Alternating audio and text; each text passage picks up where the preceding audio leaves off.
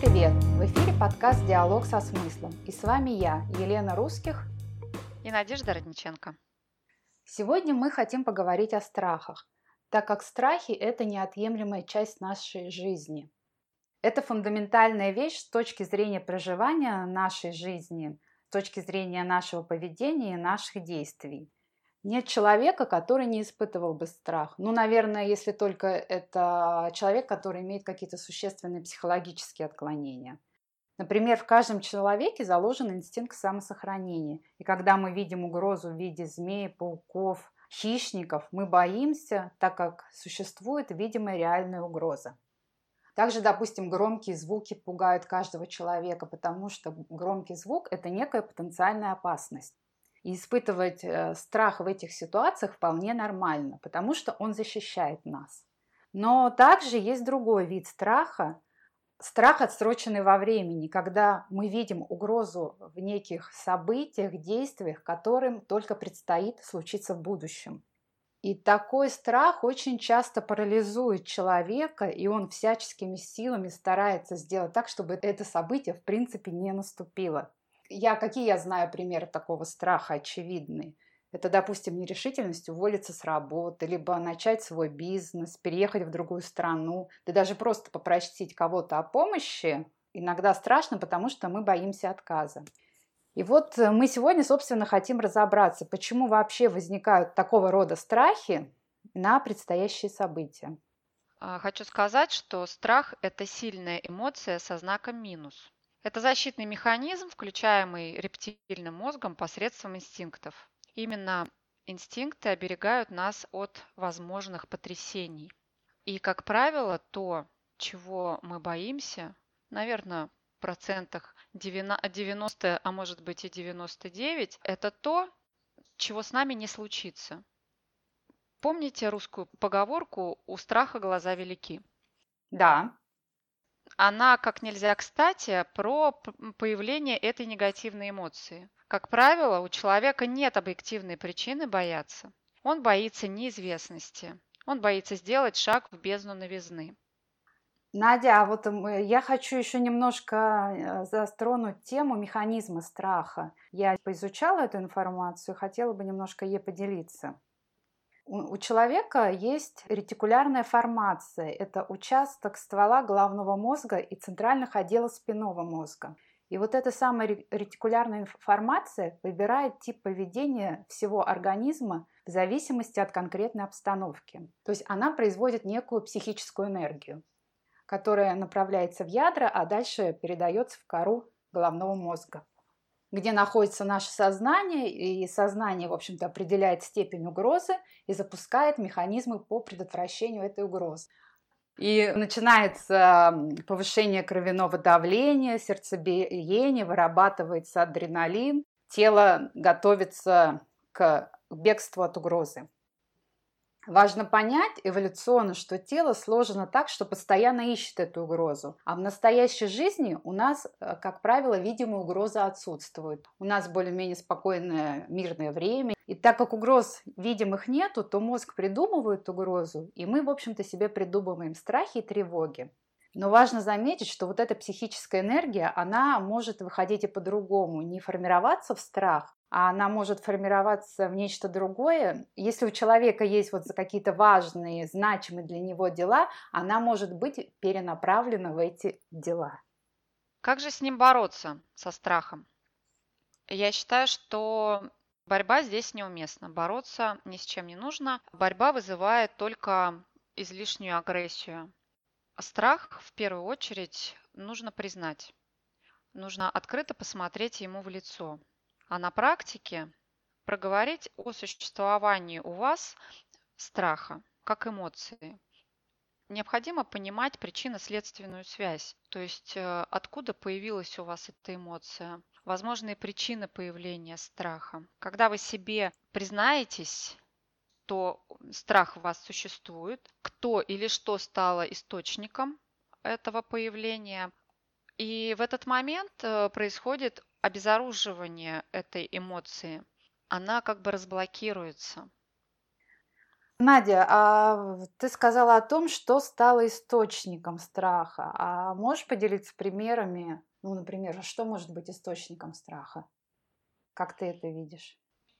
Да, источником страха а, может быть э, любое предстоящее событие, любая новизна в жизни, любая перемена, а, любая предстоящая встреча с тем, кого мы не знаем, либо кого-то знаем и представляем себе, как эта встреча может произойти.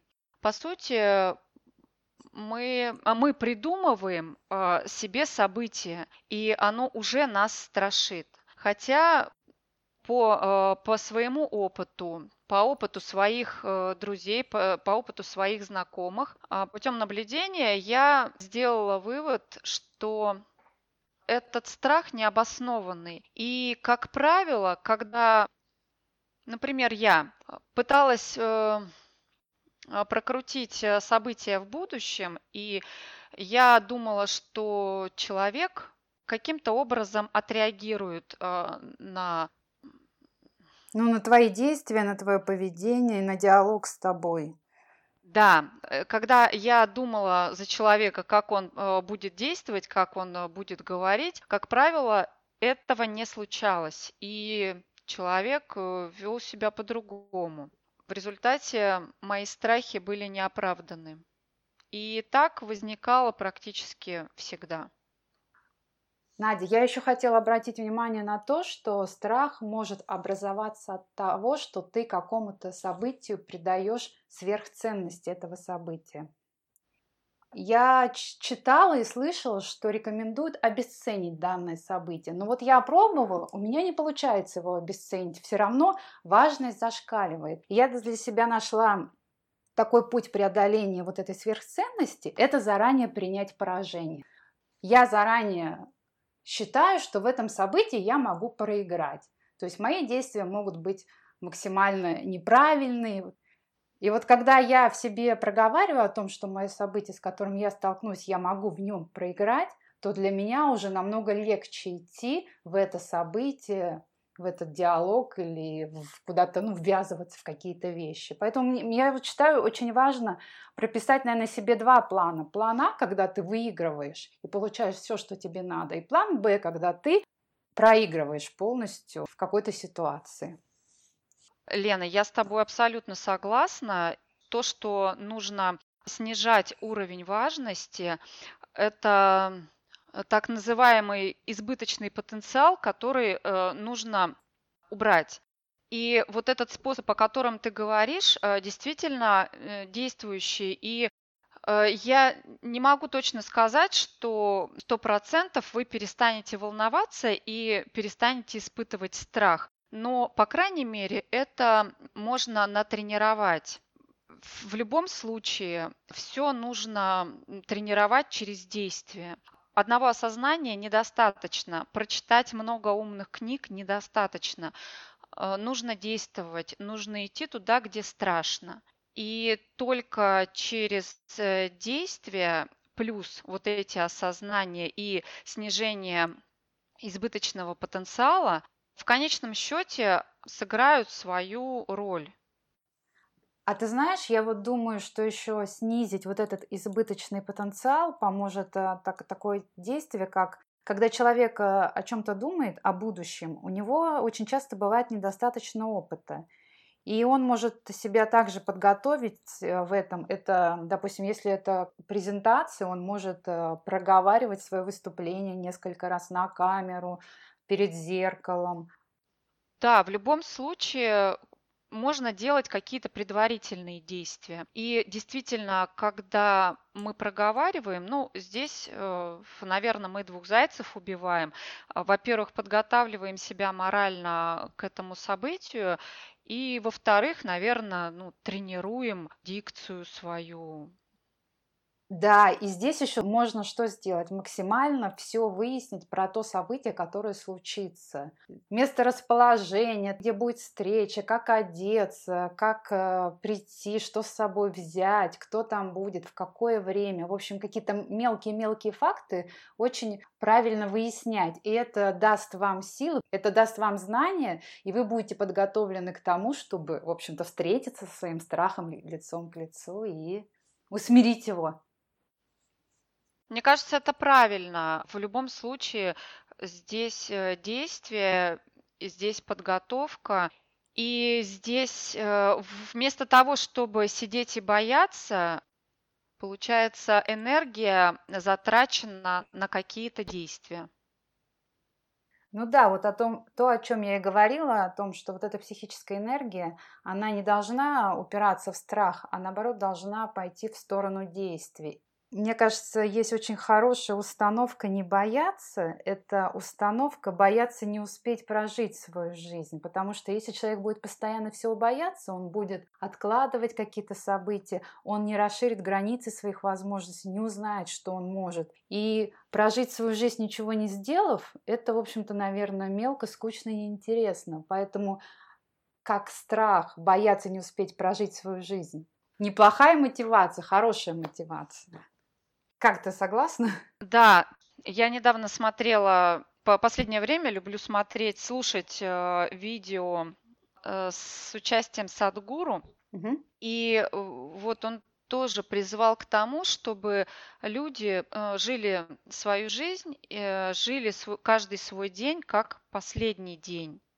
Он говорил о том, что какие мы счастливые, э, то, что мы проснулись, то, что там миллион людей в этот день не проснулись. И надо понимать, что жизнь конечна.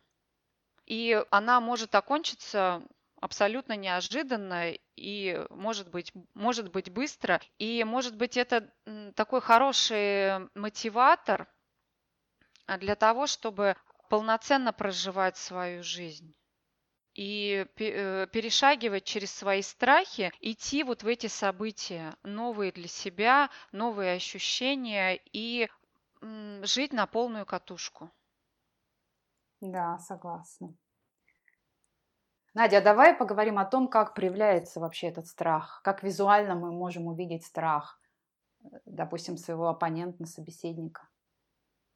Я считаю, что индикаторы проявления страха это в поведении человека, это отклонение от его нормы.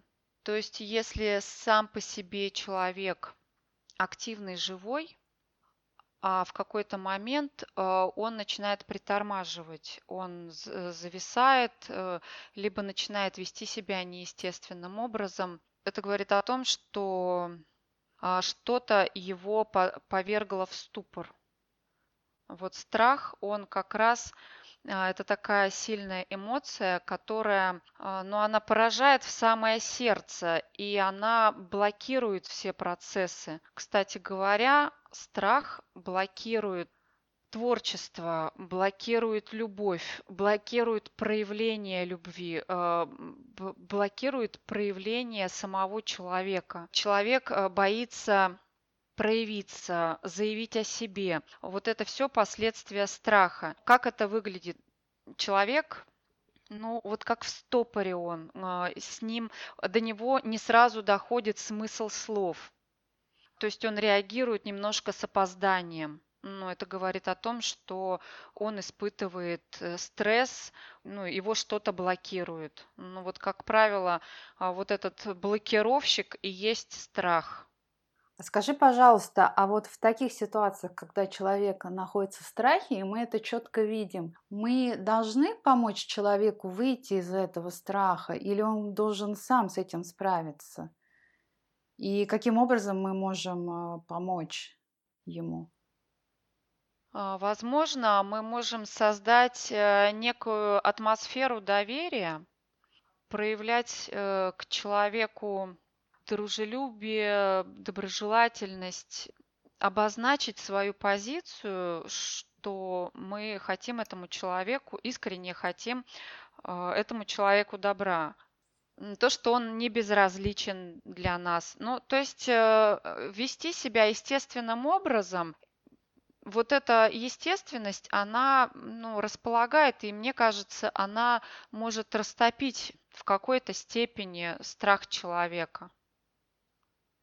У меня сейчас опять возник в голове такой вопрос насчет страха. А ведь страх это очень мощный инструмент э, с точки зрения управления человеком другим. То есть, когда ты кто-то запугивает человека и может им манипулировать, делать все что угодно, добиваться какой-то выгоды для себя. Вопрос тогда, а как вот той стороне быть, когда твой оппонент к тебе не дружелюбен и пытается тебя запугать, и ты вроде как боишься, но ты должен выйти из этого страха. Здесь уже обесценивание, мне кажется, не подойдет, незнание опыта не подойдет. А что здесь тогда может сыграть? Как здесь человек может э, выйти из страха? Э, я знаю, что хочу сказать, что э, это опять же только признавшись себе, что я боюсь, мы разоблачаем страх. Каким образом? Сначала мы признаем тот факт, что он у нас есть. То, что я испытываю страх по отношению к какому-то человеку, к примеру. Я признаю себе, что я испытываю эту эмоцию. Угу. Я признаюсь себе, что эту эмоцию вызвал конкретный человек, и я понимаю, чего я боюсь. Ну, то есть меня пугает его агрессивное поведение, меня пугает там его неадекватная реакция, я не знаю, что от него ждать, и вот это все меня пугает. Проговорить это вслух, особенно для этого человека, а, мне кажется, это наиболее будет э, разоблачающий э, момент. Наверное, оппонента в стопор э, вводишь таким откровением. Ну и сам человек находит в себе в силы действовать как-то по-другому.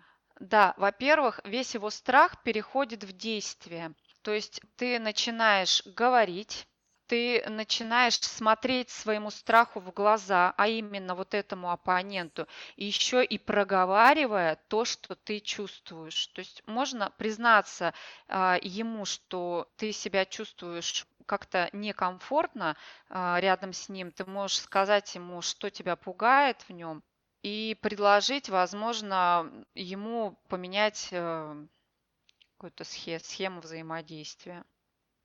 Как правило, если человек запугивает другого человека, то он даже на такую реакцию, не, он будет не подготовлен к да. такой реакции. И это даже обезоружит его, когда да. жертва начнет говорить о своем страхе.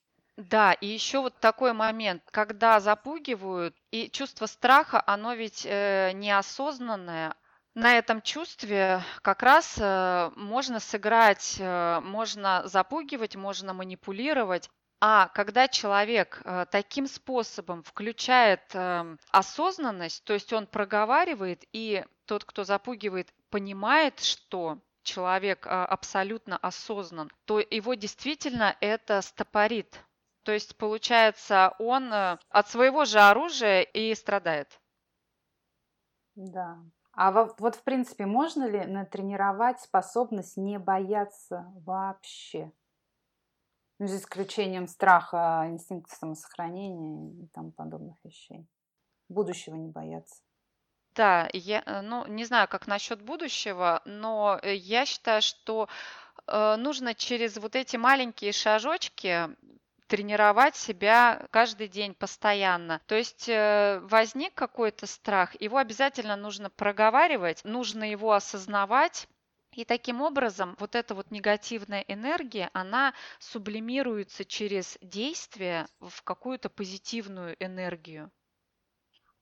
И вот эта позитивная энергия, она является огромным преимуществом для человека, и с помощью нее он может формировать творить какие-то новые вещи, делать какие-то решительные шаги в своей жизни. Да, и еще я хочу вернуть, ну, вернуться или Мгм. обратить внимание на шкалу Хокинса, э, шкалу вибрационных состояний, и отметить, что чувство страха, ну вот эта вот эмоция, она деструктивная и она имеет очень низкие вибрации. В этой же зоне находится апатия, позор, гнев, обида. Все эти чувства тянут человека вниз, и он имеет очень низкий энергетический заряд. А в этом состоянии человек не может творить, он не может вообще нормально, адекватно воспринимать реальность, он ничего не может делать, он не может любить, проявлять любовь. В общем, ничего он не может делать э, в этом состоянии, кроме как бояться и быть пешкой в чужой игре. А когда а, мы преодолели вот это чувство, получается, когда э, появляется вот эта осознанность, а, сама осознанность как эмоция, она имеет э, высокий заряд, высокие частоты. Когда человек испытывает высоковибрационные эмоции, в том числе осознанность, вот в этом состоянии приходит любознательность, приходит интерес, хочется творить, хочется делать, хочется общаться и получать удовольствие от жизни. Это новый уровень жизни, качественный уровень жизни. Это то состояние, ну, в котором мы счастливы. То есть вот, вот в этих эмоциях живет счастье и любовь. Я хочу еще отметить такой момент, что в творчестве, знаешь, бывает еще такой банальный вид страха, это как то, что много уже сделано, создано, и вроде как у тебя нет такого гениального таланта, чтобы сотворить что-то новое. Но вот для себя можно отметить такой момент, что если что-то и создано другими, это создано другими, это не создано вами. А если вы будете создавать сами, допустим, писать книгу, да, стоит вложить в эту книгу свою душу, свой взгляд, свою страсть, и книга будет наполненной, интересной и оригинальной. Еще вот такой момент есть, что люди люди, ну, боятся что-то делать новое с точки зрения, вот есть информации, творчества, там, картин, книг, какого-то контента, то, что уже все сделано. Но надо, знаешь, не забывать такой момент. Ответ на одни и те же вопросы ищет каждое поколение. Допустим, в чем смысл жизни? Вопрос. Ведь ответ на этот вопрос искали и в Древней Греции, и в Древнем Риме, и сейчас ищут у нас. И поэтому всегда э, человек должен не бояться, а искать ответы на вопросы, делать, э, создавать какие-то новые вещи. И если даже он делает что-то иное, то, что не в тренде, то есть больш... не то, что большая вероятность, но есть вероятность того, что именно с этого человека начнется какой-то новый тренд, новое направление. Я могу добавить, что у каждого есть свое предназначение. По сути, это то, к чему у вас э, лежит интерес, та сфера, э, которой у вас есть большой интерес.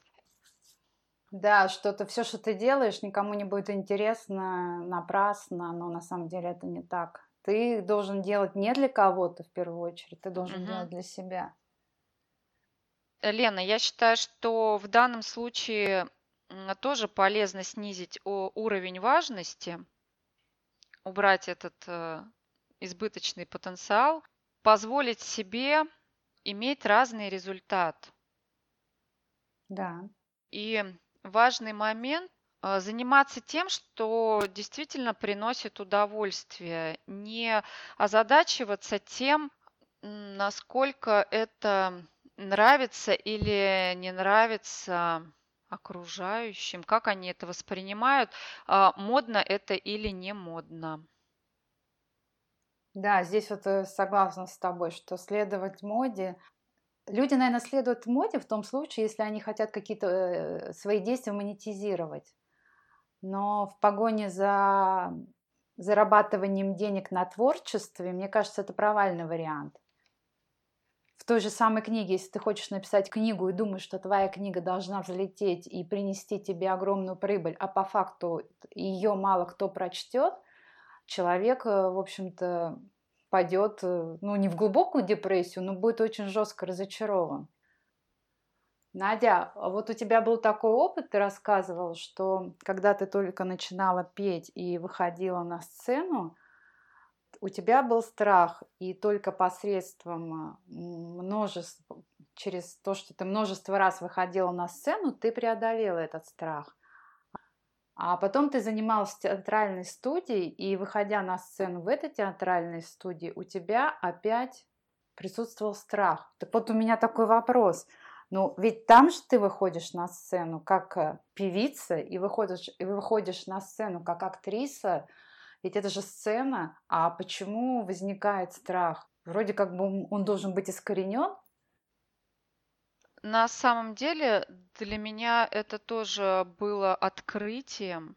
Э, сначала я, я думала, что если я натренирую вот эту способность выходить на публику, то меня страх больше не коснется. И сначала у меня была практическая деятельность вокальная. Я выходила на сцену а, сначала ну, вот, исполняла песни, и э, вот я наблюдала, ну, наблюдала вот эту эволюцию своего творческого развития. То есть до полного оцепенения и забывания текста на сцене, до ну, такой определенной степени легкости и свободы действий. Для меня было действительно открытием, что когда я начала ходить в театральную студию, и э, были выступления уже на театральной сцене. Я проходила все те же ступени, что и на вокале. И дальше это не ограничилось. Я э, еще училась в музыкальном колледже, играла на фортепиано, и время от времени мне необходимо было выступать перед комиссией, сдавать экзамены. И на фортепиано, получается, я тоже проходила все эти этапы. Для себя я сделала вывод, что, что вот эта эволюция творческого развития, свободы действий, она в каждой, в каждой сфере индивидуальна. Получается, мы должны всегда осознавать то, что если мы победим страх в какой-то сфере, то в смежной сфере этот страх может возникнуть опять. Например, да. делать презентацию на русском языке, все, я уже уверенный оратор, могу говорить спокойно. А тут у меня новый опыт презентации на английском языке. И наверняка, да, будут опять страх, проблемы, будет страх, поймут ли меня, вообще как, как мой язык будет. Получается, человек всегда борется со страхом. Это неизбежно надо осознать тот факт, что защитный механизм, он, все, он всегда будет включаться при начинании чего-то нового. То есть это естественная функция нашего организма. И противостоять ей или бороться с ней бесполезно. Нужно это осознать и, получается, своими действиями нарабатывать э, необходимый опыт. И каждый раз получается как первый раз. Но главное это знать, понимать, сознавать это и принять этот страх. И тогда, в общем-то, да. каждый раз как первый раз уже ну хорошо, ну, что теперь поделать? Буду так делать. Как бы да. уже, наверное, боишься, но действуешь. Есть некое спокойствие. И знаешь, я бы еще отметила, что включается такое состояние игры когда ты начинаешь э, испытывать кайф от преодоления вот этих э, страхов, и когда вот, э, ну, ты преодолеваешь этот страх и потом получаешь результат, получается, ты начинаешь испытывать удовольствие от самого процесса. Чем больше вот будет вот этой практики, чем больше будет этого опыта, и желательно в разных областях, тем э, более подготовленной ты будешь, и страх уже не будет вызывать такого длительного оцепенения. То есть ты э, будешь готова я подружусь со своим страхом. Да, ты его э, будешь проживать, но ты его сможешь переключать. Ты его осознаешь, ты его прожила какое-то время, короткое время, и ты его переключаешь. В смысле переключаю?